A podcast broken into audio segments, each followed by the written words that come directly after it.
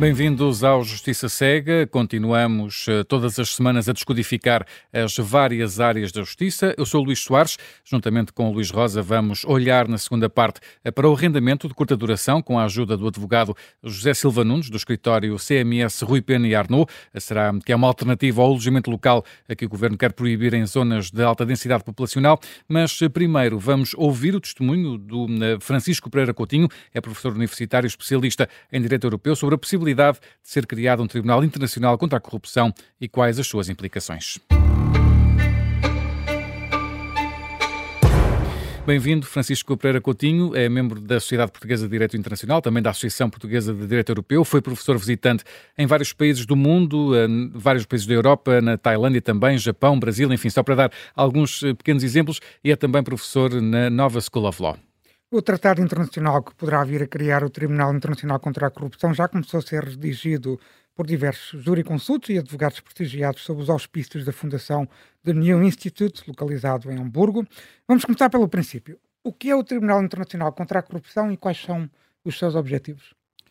Muito boa tarde, Luís. Muito obrigado pelo convite. É um gosto estar aqui no Observador.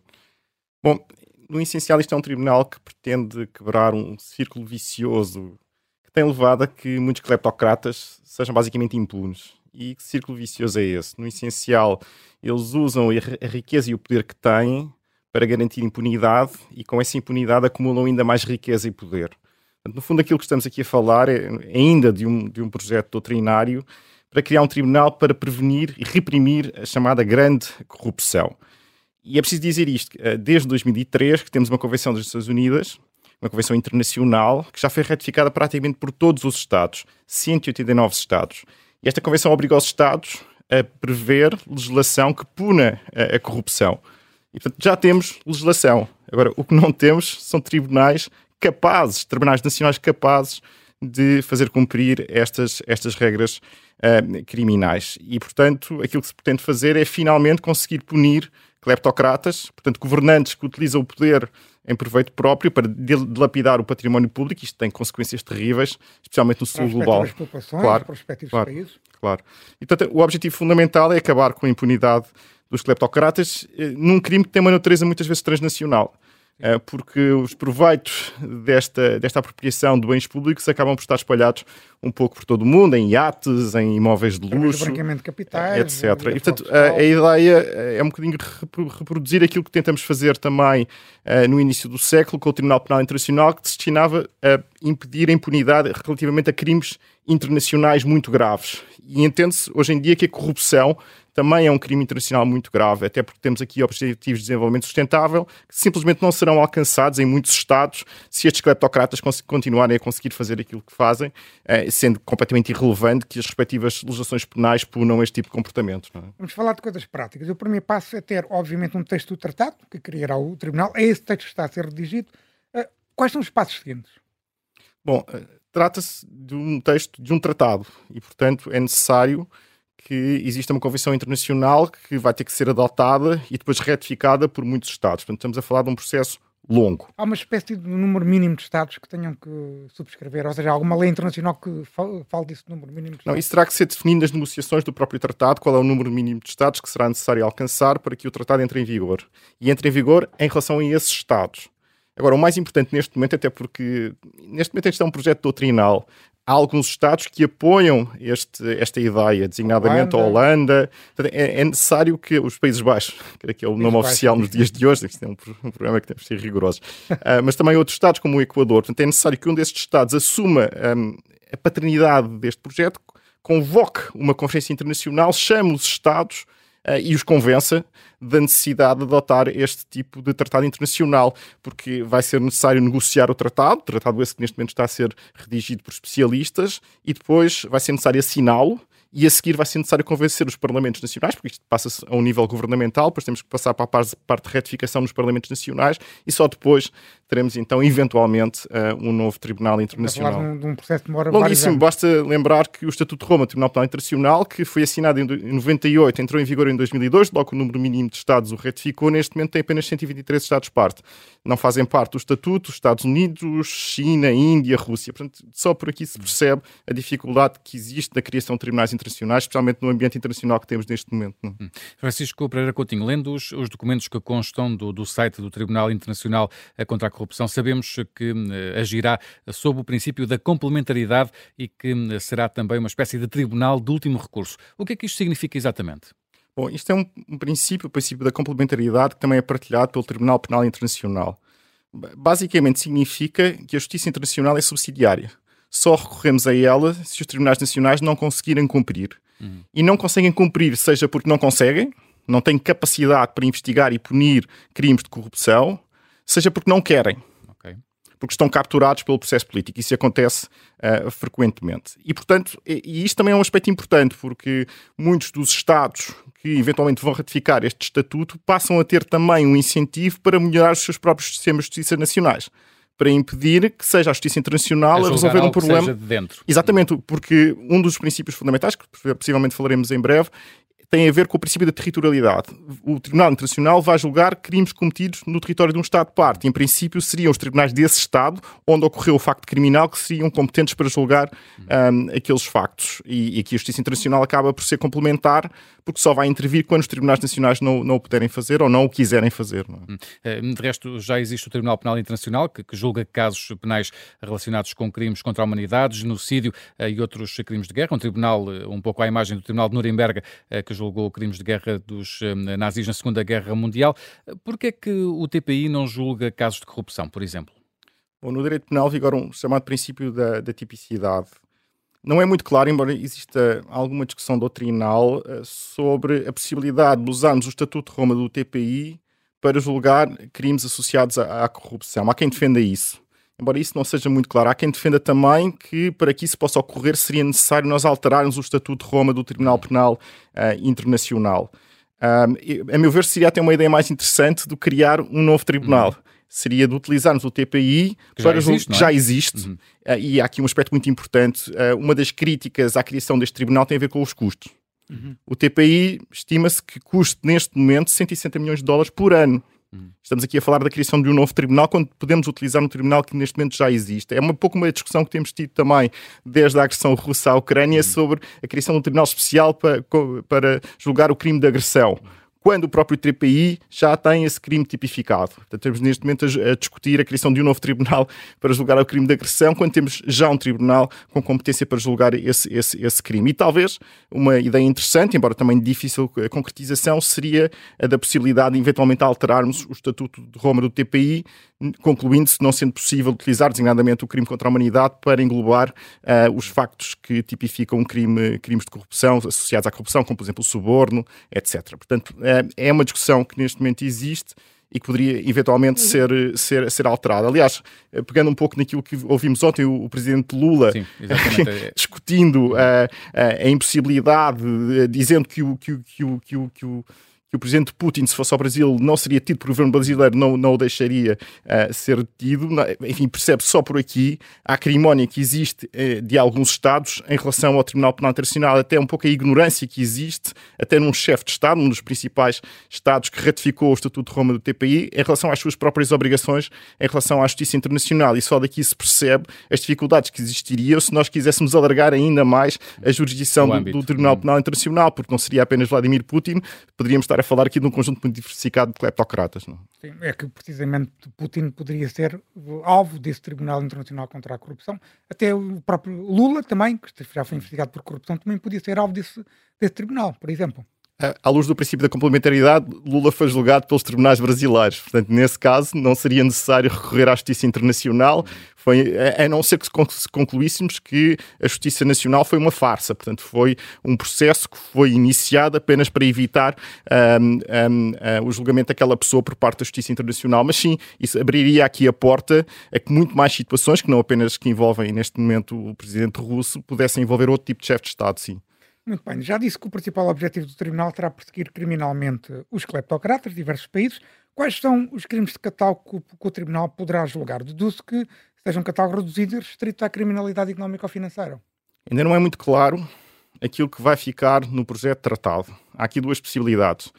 Ou criamos um novo crime internacional, um, criminaliza comportamentos associados à corrupção, exemplo, como a Convenção das Nações Unidas inspirou que Portugal criasse o crime de corrupção no comércio internacional. Exatamente, e podemos incluir outro tipo de comportamentos, como suborno, peculato, tráfico de influências, branqueamento de capitais. Portanto, ou criamos um novo tipo criminal ou então, parece ser essa uma das soluções, soluções que neste momento está a ser uh, estudada, vamos utilizar a legislação nacional que já existe, designadamente aquela que, que implementa a, a, Convenção das Nações Unidas uh, contra, uh, contra a corrupção. Portanto, temos aqui estas duas alternativas que podem ou não ser perseguidas, vamos ver qual é, qual é aquela que vai ser escolhida. Deixa-me continuar nesta, nesta questão prática. Perguntas bastante curtas. O Tribunal, este Tribunal, se for constituído, poderá aplicar penas de prisão aos captocratas, alegadamente os corruptores ativos, e aos funcionários políticos ou membros da administração pública subornados? Se sim, onde é que serão cumpridas as penas? Bom, em relação à segunda questão, uh, o Tribunal Penal Internacional tem um centro de detenção e, portanto, para quem está a ser julgado. E depois a, pena efetiva é cumprida em, em prisões de Estados-parte, ao abrigo de acordos celebrados entre o Tribunal Internacional e esses mesmos Estados. Um, agora, um, um, ponto importante. Um, aquilo que se pretende com este uh, Tribunal uh, Internacional contra a Corrupção é combater a grande corrupção. Portanto, não se pretende apanhar a raia miúda. Tente-se apanhar chefes de Estado e de Governo, líderes políticos responsáveis pela lapidação do património público nos respectivos Estados. Portanto, é este o foco essencial e é uma das críticas que se faz a este projeto, que é, um, é muito direcionado, tem, tem aqui um forte simbolismo político de apanhar os cleptocratas e não propriamente apanhar todos aqueles que estão envolvidos, funcionários menores, em, em crimes de, de corrupção. E, portanto, estamos a falar, em princípio, de dirigentes de alto nível que praticam uh, atos criminosos no seu território ah, e, portanto, é esse o fator de conexão que vai permitir que Torna o Tribunal... ainda mais complicado claro, ele ser implementado. Pois, com certeza. É. Vai ser necessário a colaboração dos Estados. Em Estados esses que são dirigidos por essas pessoas, não é? Portanto, vai ser muito difícil. Outra pergunta rápida, Francisco Pereira Coutinho. Poderão ser apreendidos e congelados os bens e fundos uh, do enriquecimento ilícito dos, corruptor, dos corruptores ativos e passivos e o que é que o Tribunal fará com esses ativos? Sim, isso acontece já com o. Tribunal eh, Penal uh, Internacional vai ser necessário é a colaboração dos Estados-parte. E este, é, este será um enorme uh, desafio. E, portanto, mesmo que sejam partes no Estatuto, como é que nós vamos conseguir garantir a colaboração de um Estado governado por cleptocratas? Um, e isto é um ponto importante na prática. É quase impossível que um Tribunal Penal Internacional funcione eficazmente sem a cooperação do Estado-parte em que foram cometidos uh, os factos sob investigação. Respondendo à outra questão, os ativos apreendidos serão essencialmente utilizados para ressarcir as vítimas hum. da atividade criminosa. E até pode servir para financiar o tribunal, por exemplo, a própria existência do tribunal.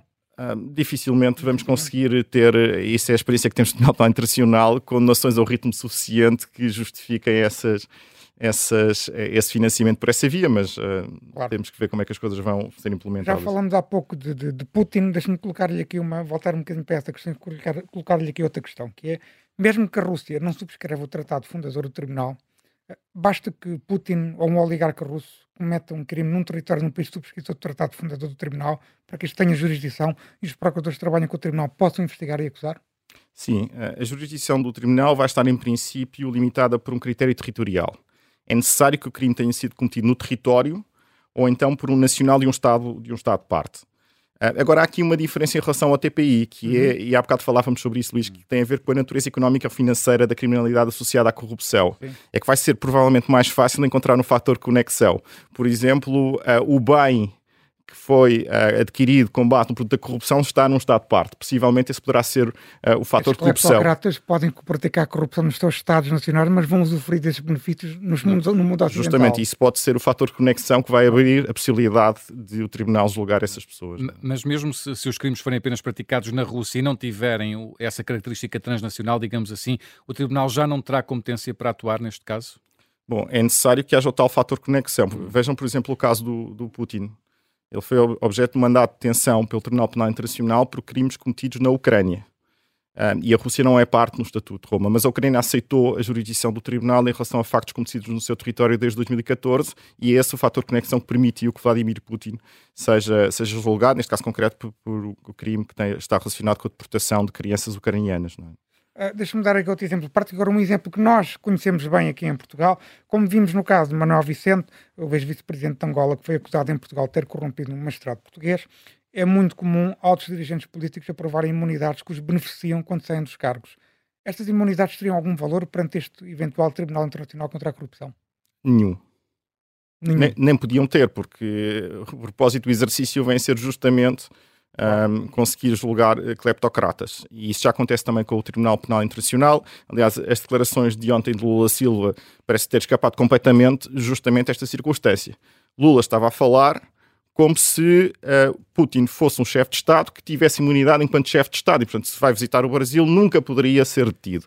Ora, o Brasil é parte do Estatuto de Roma, do Tribunal Penal Internacional, e o Estatuto é muito claro quando diz que este tipo de imunidades não podem ser evocadas perante Estados que são parte do Estatuto do Tribunal Penal Internacional e que têm esta obrigação de entregar as pessoas que são procuradas pela Justiça Internacional. Hum. Ele já veio corrigir as declarações dizendo hum. que, claro, que isto compete aos tribunais brasileiros. É, já estava, já estava a dar ordens aos, aos tribunais brasileiros. Não, aparentemente alguém lhe terá dito como é que funciona a Justiça Internacional, o que não deixa de ser notável. Muito rapidamente, já estamos em cima do nosso tempo. A jurisdição do, do, deste Tribunal Internacional contra a Corrupção terá de ser acionada por um país subscritor do tratado ou é automática se forem cumpridos determinados requisitos? Em princípio, a jurisdição pode ser acionada oficiosamente pelo procurador do tribunal, eh, na sequência de uma denúncia, por exemplo, ou então a pedido de um dos Estados-parte. Há ainda a possibilidade que existe no TPI de eventualmente poder ser acionada a pedido do Conselho de Segurança. Isto em relação a factos cometidos fora do território dos Estados-parte. Mas isso é necessário que, que, que, que, o Estatuto contenha uma disposição com, com essas características. Não? É? Uma última pergunta muito rápida. Uma perspectiva moderada, quando é que acha que vamos ter este tribunal a trabalhar? Bem, eu diria que dificilmente o Tribunal será instituído antes do final desta década. E isso é muito relevante, porque o Tribunal só é competente, só será competente para julgar factos uh, que tenham ocorrido depois, depois. Da, okay. da, entrada em vigor do seu, do seu estatuto. Foi uma pena que não tivéssemos tido esta ideia há 20 anos, na altura em que o contexto internacional era diferente, em que adotamos a Convenção das Nações Unidas uh, para a prevenção da corrupção. Portanto, é uma pena uh, que este debate tenha chegado a funcionar. Possivelmente. Francisco Pereira Coutinho, muito obrigado por ter vindo à Rede Observador e à Justiça Cega. Até à próxima. Obrigado. Muito obrigado.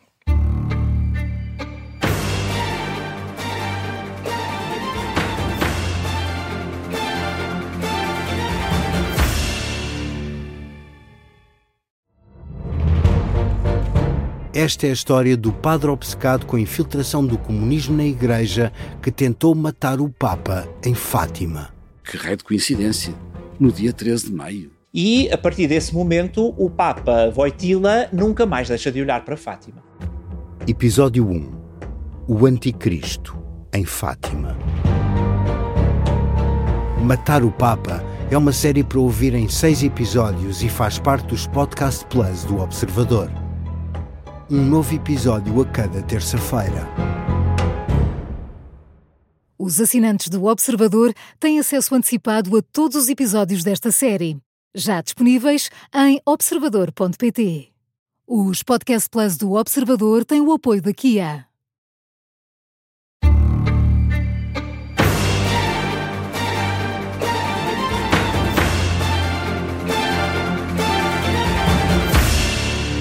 E nesta segunda parte contamos hoje com a ajuda do advogado José Silva Nunes, do escritório CMS Rui Pena e Arnaud, para analisar o caso da semana. A nossa conversa vai partir de uma pergunta a propósito eh, do pacote Mais Habitação, que após o veto do presidente Marcelo Rebelo de Sousa vai voltar a ser discutido no Parlamento, ainda este mês, pela mão do Governo. Mas primeiro, Luís Rosa, explica-nos o que é que está aqui exatamente em causa numa decisão sem grande surpresa, face aos avisos que foi deixando no espaço público desde março, quando fez a famosa declaração do melão que necessitava de abrir para perceber se estava maduro, o Presidente da República vetou o pacote legislativo batizado pelo Governo como o pacote mais habitação. Na prática, Marcelo Rebelo de Sousa considerou que as soluções propostas pelo Governo e aprovadas pelo PS no Parlamento não resolvem o drama social da habitação, seja na sua vertente de compra e venda, seja na questão do mercado de arrendamento. Uma das áreas que é fortemente combatida pelo Governo é precisamente o alojamento local através de duas medidas. Por um lado, o Governo determina a suspensão de novas licenças de, novas licenças de alojamento local, com exceção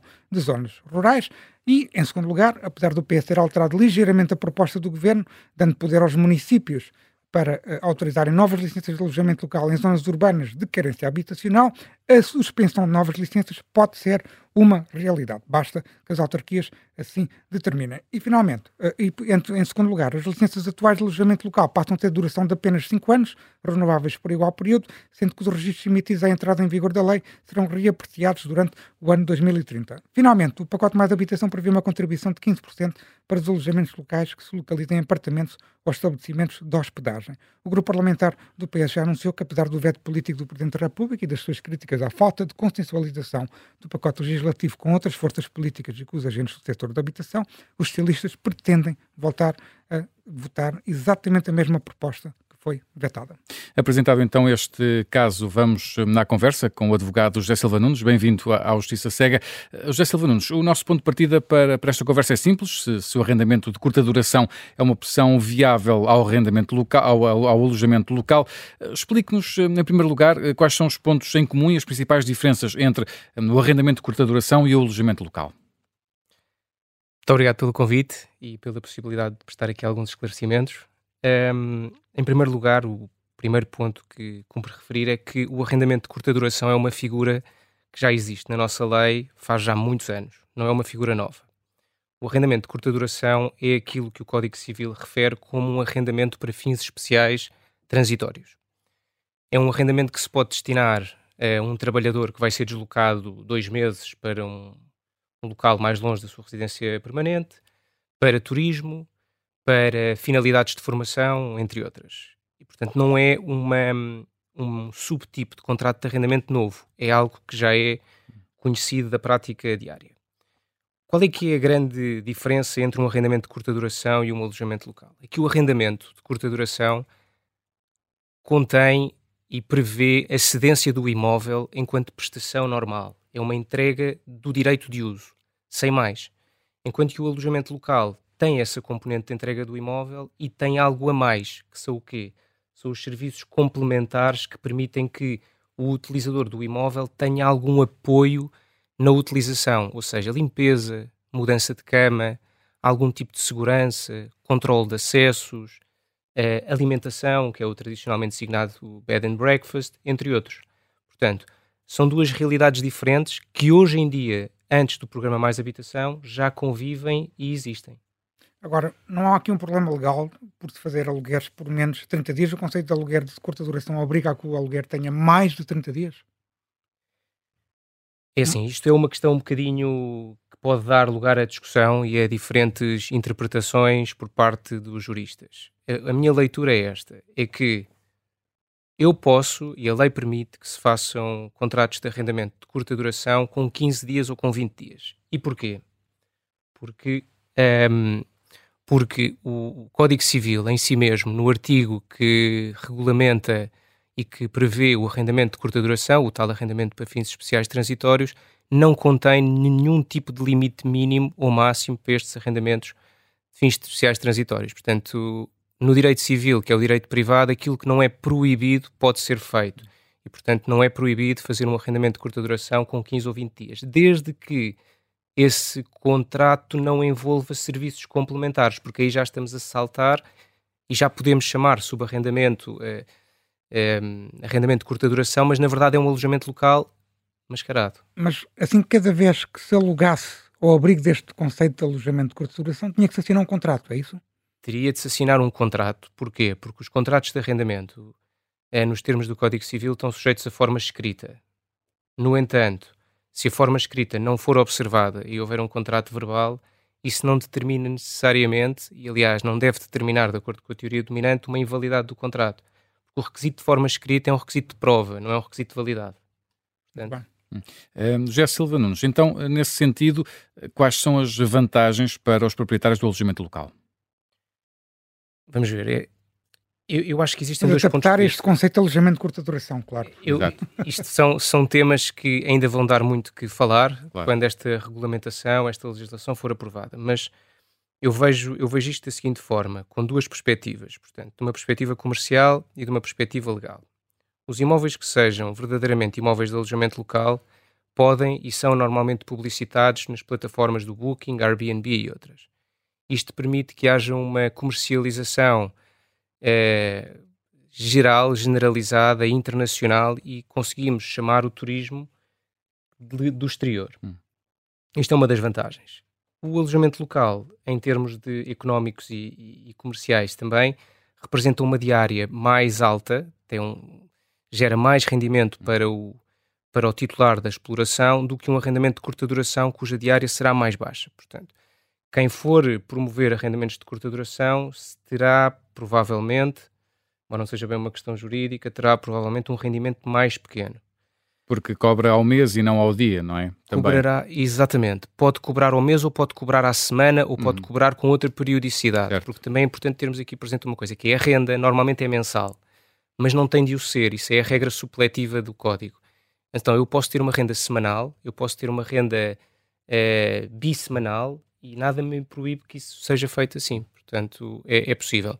Depois há um outro vetor que, que, que, eu não sei ainda muito bem como é que esta nova lei vai moldar, ou que efeitos é que ela vai ter quando for aprovada e publicada, que tem a ver com a, a perspectiva da certificação. Os alojamentos locais estão certificados. E o que é que eu quero dizer com estão certificados? Como eles têm um registro, o registro... Na Câmara Municipal o registro é a autorização e, portanto, nós conseguimos ter uma certificação de que aquele imóvel está bom, reúne as qualidades para ser utilizado para aquele fim. É um imóvel que tem uma, uma licença de utilização adequada, em princípio terá um seguro.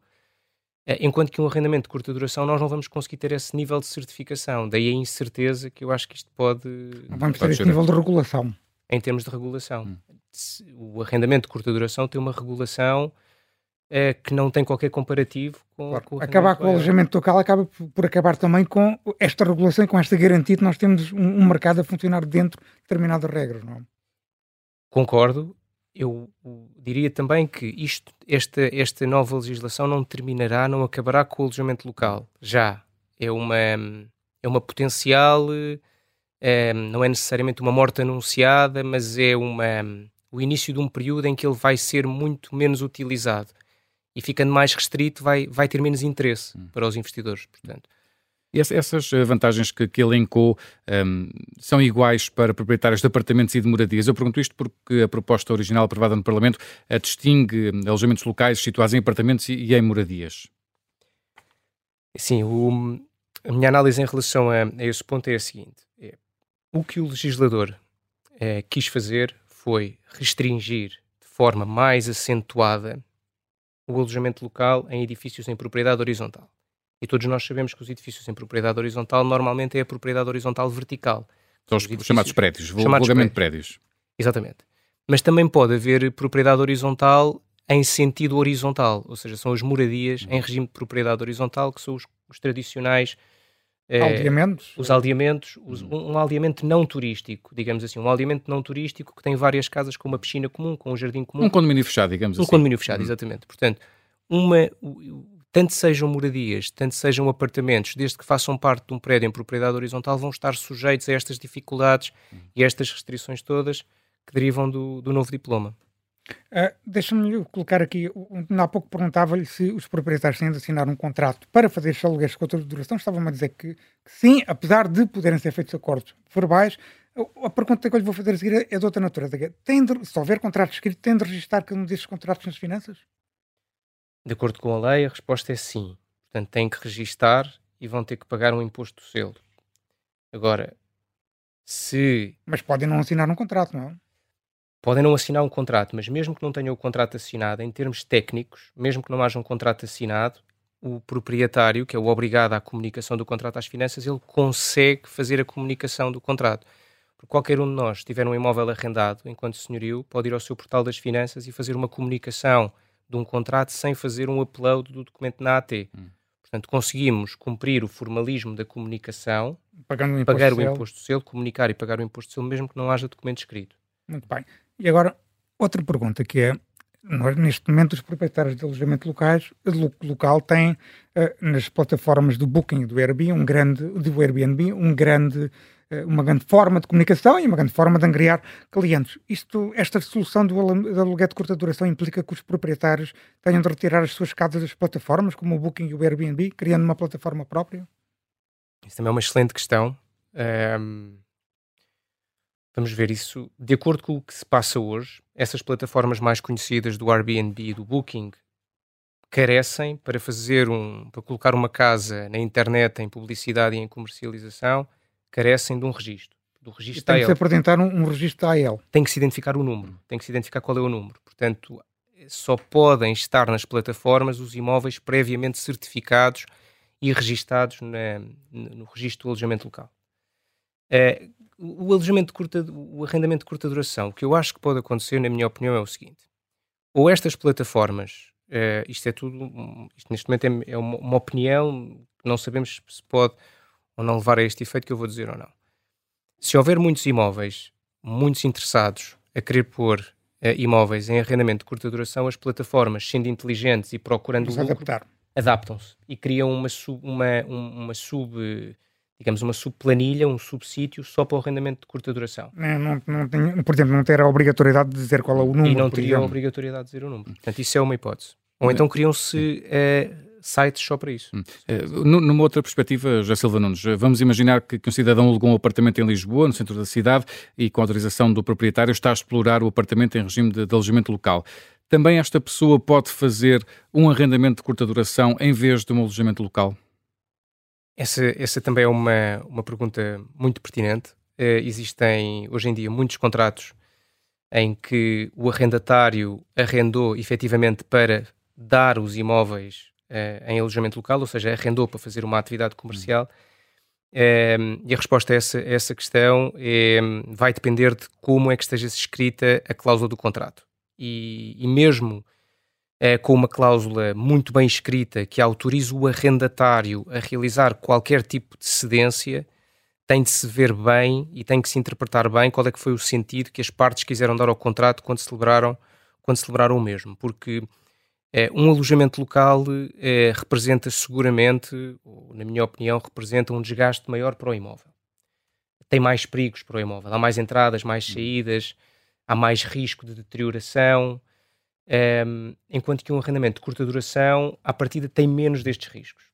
Não obstante, o arrendamento de curta duração é um vínculo mais forte do que o alojamento local. Portanto, é um vínculo que, se houver algum problema uh, no âmbito do qual o, o arrendatário ou o subarrendatário, neste exemplo de curta duração, não abandonar o imóvel, pode ser mais difícil de o retirar de lá, porque ele tem um título de arrendamento e não um mero título de alojamento local. Hum. O pacote mais habitação não tem instrumentos que permitam interpretar esta passagem para o arrendamento de curta duração como uma forma de evitar os obstáculos criados pelo, para o alojamento local, ou seja, o Estado poderá encarar a passagem de para arrendamento de curta duração como uma violação da lei e penalizar quem o faz. A minha leitura do pacote mais habitação é que não existe nenhum artigo especificamente pensado para hum, regular uma eventual fuga ao regime do AL através da fuga para o arrendamento de curta duração. Portanto, e porquê que o legislador terá feito isto? Porque o arrendamento de curta duração para fins especiais transitórios é algo válido, é algo que já existe no nosso ordenamento jurídico, é algo que as pessoas podem fazer sem qualquer problema. Portanto, o legislador não poderia vir agora com este diploma proibir isto sem modificar o Código Civil, em particular um artigo que regula especificamente os prazos dos contratos de arrendamento. E como não o fez, estes contratos podem, podem ser feitos. Agora, o que é que vai, na minha opinião, poder acontecer? É, é aquilo que acontece em praticamente qualquer área jurídica ou económica que gera controvérsias, ou que pode gerar controvérsias. É as pessoas fazerem um documento que diz que é arrendamento de curta duração, mas na verdade aquilo não é um arrendamento de curta duração, é um, é um alojamento local mascarado. E se for esse o caso, nós temos, e as entidades reguladoras e fiscalizadoras vão ter que observar e conseguir identificar quais é que são os, os alojamentos locais que, na verdade, eh, estão a, a, funcionar de uma forma ilegal, uhum. de uma forma dissimulada. E em relação a esses, vão ter que se aplicar as medidas que atualmente já estão previstas, que será a cessação desse uso e poderá haver inclusive coimas. Já Silva, não estamos já bem perto do final e por isso pedir-lhe uma, uma, resposta rápida. Uma das grandes alterações deste pacote passa pelo reforço dos condomínios na aprovação eh, de alojamento local, em frações autónomas. Os condomínios vão passar a ter mais poder do que o governo, digamos assim, no que diz respeito a esta autorização para abrir um alojamento local. Uh, essa é outra pergunta, acho que essa é a pergunta de um milhão de euros, se me permitirem que a classifique desta, desta forma. Porquê? Porque o novo regime que será em princípio aprovado e, e publicado prevê dois sistemas eh, novos, eh, um pouco violentos para quem se dedica à atividade do alojamento local e, e, especificamente referindo aos temas dos condomínios, dos prédios em propriedade horizontal. Qual é o primeiro? É, é, um, é um sistema segundo o qual só será permitida a atividade de alojamento local se houver previamente uma ata com unanimidade de todos os condóminos a permitir que naquele apartamento, naquela fração autónoma, seja realizada a atividade de alojamento local. E porquê que foi assim? Porque o legislador entendeu que a atividade de alojamento local não é uma atividade residencial e, portanto, carece de uma autorização de mudança de uso. Esta é a primeira grande alteração. Quem quiser fazer novos alojamentos locais em prédio com propriedade horizontal que não tenham especificamente autorizado isto no título constitutivo, porque é possível, é possível o título constitutivo da propriedade horizontal ter isto já, já previamente aprovado, vão ter que obter uma, uma ata da Assembleia de Condóminos com unanimidade. O segundo sistema é um sistema de controle a posteriori, hum. já não um sistema de controle a priori, que era este da, da, Assembleia que estava a referir. O sistema de controle a posteriori diz respeito aos, aos alojamentos locais que já estejam a funcionar. Os que já estejam a funcionar, a Assembleia de Condóminos passará a ter um poder, se este, se este diploma for para a frente, passará a ter um poder de, por maioria de dois terços, conseguir opor-se ao alojamento local. E quando o fizer, essa mera oposição, ao ser comunicada à Câmara, dará lugar a um procedimento obrigatório de 60 dias e dentro de, após esses 60 dias o alojamento local cai. Muito bem, uma pergunta final, pedi-lhe mesmo uma resposta telegráfica. Acredita que as autarquias vão tentar restringir o AL como o Governo aparentemente, aparentemente pretende? É, há aqui margem de discricionariedade para as autarquias é, serem mais severas ou menos severas. Isto vai de facto depender da, da forma como cada município veja. Podem ser mais restritivos ou menos restritivos. Há aqui formas de, de hum. tratar hum. isto. José Silva Nunes, muito obrigado por ter vindo ao Justiça Cega. Até à próxima. Obrigado. Obrigado. Neste Justiça Cega, continuamos a ter ainda tempo para as alegações finais do Luís Rosa. Luís, vamos então às tuas habituais notas para a atualidade da semana na área da justiça. Começamos pela positiva. O Tribunal Internacional contra a Corrupção é a tua balança de hoje, porque é que se destaca por ser equilibrado e ponderado porque é uma iniciativa da sociedade civil que conta com o forte apoio da prestigiada Fundação do New Institute, localizada em Hamburgo, e de outras entidades privadas, como também de 45 antigos chefes de Estado e primeiros-ministros, como uh, Aníbal Cavaco Silva, no caso de Portugal, e de 32 prémios Nobel. Ainda não é certo que o Tribunal venha a ser criado, como ouvimos na entrevista que fizemos a Francisco Pereira contigo. Para tal, precisa que o texto do Tratado Fundador, que já está a ser escrito, seja subscrito por, pelos países mais relevantes no mundo ocidental e não é só. E não só. Não é fácil, como se viu pelo Tribunal Penal Internacional, que demorou o seu tempo a tornar-se relevante e que ainda hoje não é reconhecido por países como os Estados Unidos, por exemplo. Certo é que esta ideia faz sentido. Criar um Tribunal Internacional contra a Corrupção para combater e penalizar os oligarcas e os cleptocratas que promovem corrupção em regimes autoritários ou totalitários e também perseguir os titulares de cargos políticos que promovem estes regimes para tentar explorar sem qualquer racionalidade económica a riqueza natural de cada país à custa do empobrecimento das respectivas populações e que tentam muitas vezes, como sabemos, usufruir desse enriquecimento ilícito nos países ocidentais, promovendo aí o branqueamento de capital e a fraude fiscal, tudo isto criar um tribunal com uma jurisdição extraterritorial para combater os Putins, os Maduros, os Castros, os Kims, os Eduardo Santos ou qualquer oligarca e cleptocrática e, e cleptocratas, esta ideia é uma ideia que faz sentido e tem de ser concretizada. E é uma concretização que fará do mundo um mundo muito melhor.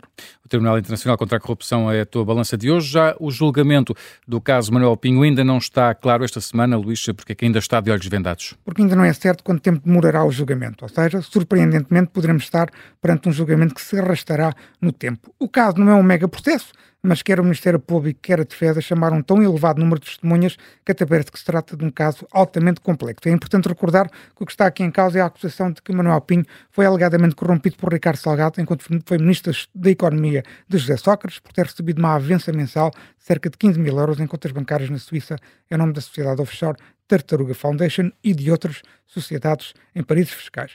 Pinho e a sua mulher Alexandra Pinho respondem ainda por uma acusação de fraude fiscal. Ora, a defesa de Manuel Pinho entregou a sua contestação ao despacho de pronúncio e decidiu chamar 77 testemunhas. Já o Ministério Público chamou 78 testemunhas. têm 22 testemunhas em, em, comum, o que faz com que restem 111 testemunhas para ouvirem a audiência de julgamento. Se juntarmos os 79 testemunhos de Ricardo Salgado e as 10 de Alexandre Pinho, partimos do princípio que não há testemunhas em comum entre estes arguidos, estamos a falar de um total de 160 testemunhas. Ora, o nosso Código de Processo Penal não impõe o limite de testemunhas, nem os juízes têm por regra impedir que o Ministério Público e as defesas chamem as testemunhas que quiserem. Isso só costuma acontecer na fase de instrução criminal. Portanto, com 160 testemunhas, tudo vai depender do pulso coletivo de juízes que vai julgar o caso. E se chegarmos ao ridículo do processo principal do BPN, em que o juiz-presidente Luís Ribeiro deixou que uma testemunha fosse ouvida durante seis meses para ser questionada pelo Ministério Público e por todos os advogados, então vamos ter um julgamento muito demorado. Esperemos que isso não aconteça. E está assim, é, de olhos vendados. Ainda por fim, Luís, a ministra Catarina Sarmento e Castro merece hoje uma crítica mais negativa. Porque é que lhe atribuis a espada? Atribuo a Catarina Sarmento e Castro como podia atribuir a todos os ministros da Justiça desde o ano 2000, porque desde essa altura que Portugal deveria ter investido em sistemas informáticos modernos e atuais para a administração da Justiça, mas também para os diversos registros públicos que estão sob a alçada do Ministério da Justiça. Na semana passada, o Sítios, a plataforma que liga uma parte importante do sistema de justiça, voltou a cair e os tribunais ficaram paralisados durante praticamente um dia inteiro. Isto é uma notícia regular que nem sempre tem a atenção da comunicação social. O Sítios vai abaixo com uma terrível regularidade, o mesmo diga dos sistemas informáticos antiguados dos registros. Quem vai com regularidade ao registro civil, ao registro partial, ao registro comercial, sabe que os funcionários se queixam todos os dias de lentidão e de problemas informáticos. Falamos apenas, falando apenas da administração da justiça penal, desde meados da década de 2000 que a solução está perfeitamente identificada. Criar de raiz uma rede informática que junte os tribunais, o Ministério Público, os advogados e as polícias. Tudo dentro da mesma rede, com diferentes perfis e níveis de acesso. É fácil fazer isto, mas tem um grande problema para o Estado que bate recordes de carga fiscal logo de receita arrecadada custa muito dinheiro. Mas, tal como aconteceu com a autoridade tributária, basta que o poder político encare a justiça como uma prioridade para o problema de resolver deveres. E é com esta espada do Luís Rosa que terminamos este Justiça Cega. Voltamos de hoje a oito dias. Até para a semana. Até para a semana.